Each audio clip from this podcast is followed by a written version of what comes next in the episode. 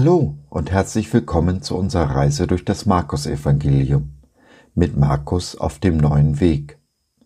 Wir sind in Kapitel 1 und lesen, wie Jesus in Galiläa wirkt. Er predigt, lehrt und heilt und er treibt Dämonen aus. Wenn du eine Bibel hast, dann schnapp sie dir und lass uns gemeinsam lesen. Wir starten mit Vers 21.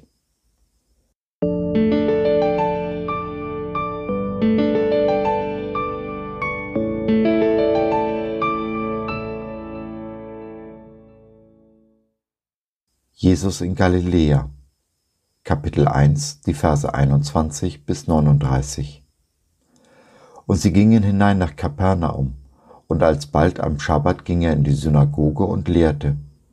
Und sie entsetzten sich über seine Lehre, denn er lehrte sie mit Vollmacht und nicht wie die Schriftgelehrten. Und alsbald war in ihrer Synagoge ein Mensch, besessen von einem unreinen Geist, der schrie, was haben wir mit dir zu schaffen, Jesus von Nazareth? Bist du gekommen, uns zu vernichten? Ich weiß, wer du bist, der Heilige Gottes.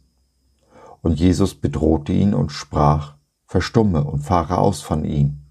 Und der unreine Geist riss ihn hin und her und schrie laut und fuhr aus von ihm.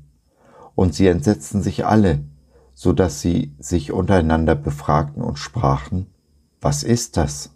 Eine neue Lehre in Vollmacht. Er gebietet auch den unreinen Geistern und sie gehorchen ihm.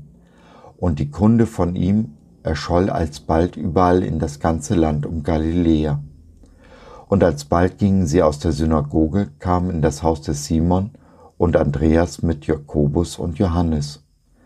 Die Schwiegermutter Simons aber lag da nieder und hatte das Fieber, und alsbald sagten sie ihm von ihr. Und er trat zu ihr, ergriff sie bei der Hand und richtete sie auf, und das Fieber verließ sie, und sie diente ihnen. Am Abend aber, da die Sonne untergegangen war, brachten sie zu ihm alle Kranken und Besessenen. Und die ganze Stadt war versammelt vor der Tür. Und er heilte viele, die an mancherlei Krankheiten litten, und trieb viele Dämonen aus, und ließ die Dämonen nicht reden, denn sie kannten ihn. Und am Morgen, noch vor Tage, stand er auf und ging hinaus.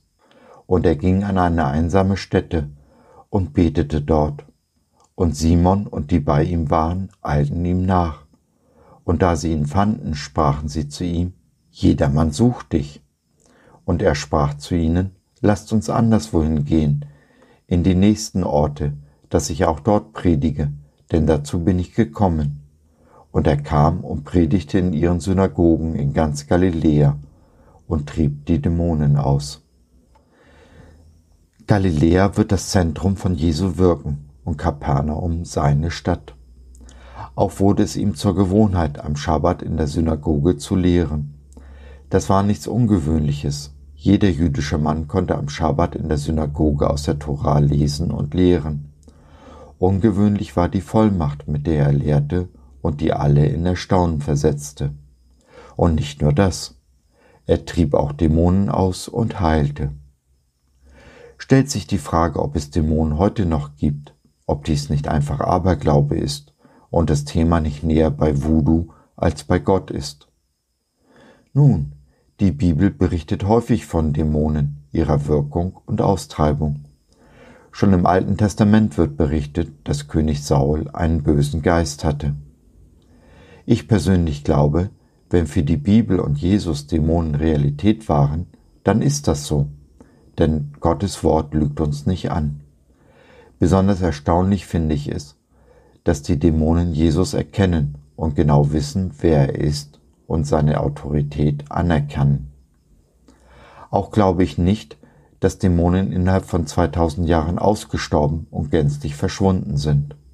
Im Gegenteil, ich meine Jesu Endzeitreden zu entnehmen, dass es in den letzten Tagen sogar noch schlimmer wird. Denn je näher die Wiederkunft Jesu kommt, umso heftiger wird der Feind um sich schlagen. Ich denke, dass Dämonen für viele psychische Krankheiten verantwortlich sind, wie etwa die schwere Depression meiner Frau im vergangenen Jahr oder meine Schizophrenie vor 20 Jahren. Medikamente haben uns geholfen und helfen uns auch noch heute aber es ist die Realität Gottes, die uns am Leben erhält. Wie man auch zu diesem Thema stehen mag, ganz offensichtlich bestätigt der Vater Jesu Dienst. Nur die Schriftgelehrten und Pharisäer, die Oberen des Volkes, sahen das anders, da er dies auch am Schabbat tat, was ihrer Meinung nach streng verboten war. Das Gebot der Schabbatruhe nahmen die Juden sehr ernst. Den Juden war das Gesetz gegeben, sie lebten unter dem Gesetz und hatten als Folge davon, dass sie das Gesetz übertreten hatten, das Exil in Babylon erlebt. Eine erneute Bestrafung wollten sie verhindern, und so bauten sie einen Zaun um das Gesetz, damit es niemand übertrat. Zu den 613 Geh- und Verboten in der Tora kamen weitere Gesetze rund um die einzelnen Gesetze hinzu. Im Fall der Schabbatruhe bedeutete diese, dass sie etwa 1500 weitere Ausführungsbestimmungen rund um dieses eine Gesetz hatten, damit es auch garantiert niemand brach. Jesu Bekanntheit nimmt zu und damit auch der Stress. Trotzdem zieht er sich zurück, um die Kommunikation zu seinem Vater zu suchen. Er ist sich gewiss, dass der Vater ihn alle Zeit hört. Trotzdem zieht er sich immer wieder ganz bewusst in die Stille zurück, um zu beten ein Vorbild für unsere hektische Zeit. Die moderne Psychologie rät dazu, im Laufe unseres Tages sogenannte Manjana-Momente einzulegen, also einfach mal alles liegen zu lassen und sich in seinem Wohlfühlbereich zurückzuziehen. Die Willowkrieg-Gemeinde empfiehlt, sich einmal am Tag 15 Minuten mit der Bibel an seinem Lieblingsplatz zu begeben und der Pastor einer befreundeten Gemeinde legt mit seiner Frau einmal die Woche einen Panda-Tag ein. Ein Tag, an dem sie nichts tun, was ein Panda nicht auch tun würde. Also nichts außer Essen, Trinken, Schlafen. Hm, ganz offensichtlich hat das Paar noch keine Kinder. Was auch immer für dich am besten passt, nimm dir die Zeit für Gebet und Bibellesen. Der Stress nimmt weiter zu die Verse 40 bis 45. Und es kam zu ihm ein Aussätziger, der bat ihn, kniete nieder und sprach zu ihm, Willst du, so kannst du mich reinigen. Und es jammerte ihn, und er streckte seine Hand aus, rührte ihn an und sprach zu ihm, Ich will es tun, sei rein. Und alsbald wich der Aussatz von ihm, und er wurde rein. Und Jesus bedrohte ihn und trieb ihn alsbald von sich und sprach zu ihm, Sieh zu, dass du niemandem etwas sagst, sondern geh hin und zeige dich dem Priester und opfere für deine Reinigung, was Mose geboten hat, ihnen zum Zeugnis. Er aber ging fort und fing an, viel davon zu reden und die Geschichte bekannt zu machen, so dass Jesus hinfort nicht mehr öffentlich in eine Stadt gehen konnte, sondern er war draußen an einsamen Orten, und sie kamen zu ihm von allen Enden. Aussatz war hoch ansteckend, und seit Mose Zeiten galten Aussätzige als unrein. Sie mussten außerhalb des Lagers leben und durften nichts und niemanden berühren, denn was sie berührten, wurde ebenfalls unrein. Trotzdem nähert sich dieser Aussätzige in seiner Verzweiflung Jesus und spricht ihn an. Dann geschieht das Besonderes. Jesus durchbricht die Isolation und rührte ihn an. Das hätte er nicht nötig gehabt. Wie beim Hauptmann von Kapernaum hätte er nur ein Wort sprechen müssen, um den Aussätzigen zu heilen.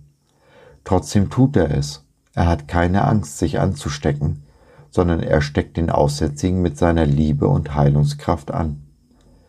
Seit Jesus wird das Reine nicht mehr unrein, wenn es das Unreine berührt, sondern es ist genau umgekehrt. Das Unreine wird rein so auch wir. Lasst uns keine Angst davor haben, uns anzustecken. Lasst uns Menschen berühren und sie anstecken mit der unendlichen Liebe Jesu. Die Tatsache, dass ein Aussätziger wieder rein, also gesund wurde, war schon etwas ganz Besonderes, denn so etwas hat es in all der Zeit, seit Israel unter dem Gesetz lebte, nicht gegeben. Zwar wurde Mirjam, der Schwester des Moses, wieder vom Aussatz rein, den sie als Strafe Gottes empfangen hatte, dies war aber, bevor das Gesetz gegeben wurde. Auch berichtet das Alte Testament über die Heilung von Naaman. Dieser aber war Syrer und kein Jude. Zwei Kapitel der alten Schriften wenden sich dem Thema, was zu tun ist, wenn jemand wieder vom Aussatz rein wird. Allein geschehen war es nie. So entwickelte sich in Israel der Glaube, allein der Messias könne vom Aussatz reinigen. So, das war's für heute. Wir hoffen, du hattest Freude und konntest etwas mitnehmen. Du weißt ja, wenn du Fragen hast, Anregungen und oder Kritik, dann würden wir uns sehr freuen, von dir zu hören. Auf unserer Website findest du, neben vielen anderen Dingen rund um die Bibel, die Möglichkeit des Kontakts www der neue Weg bis in Worten www.der-neue-weg.biz oder du gibst im Suchfeld deines Browsers ein mit Markus auf den neuen Weg.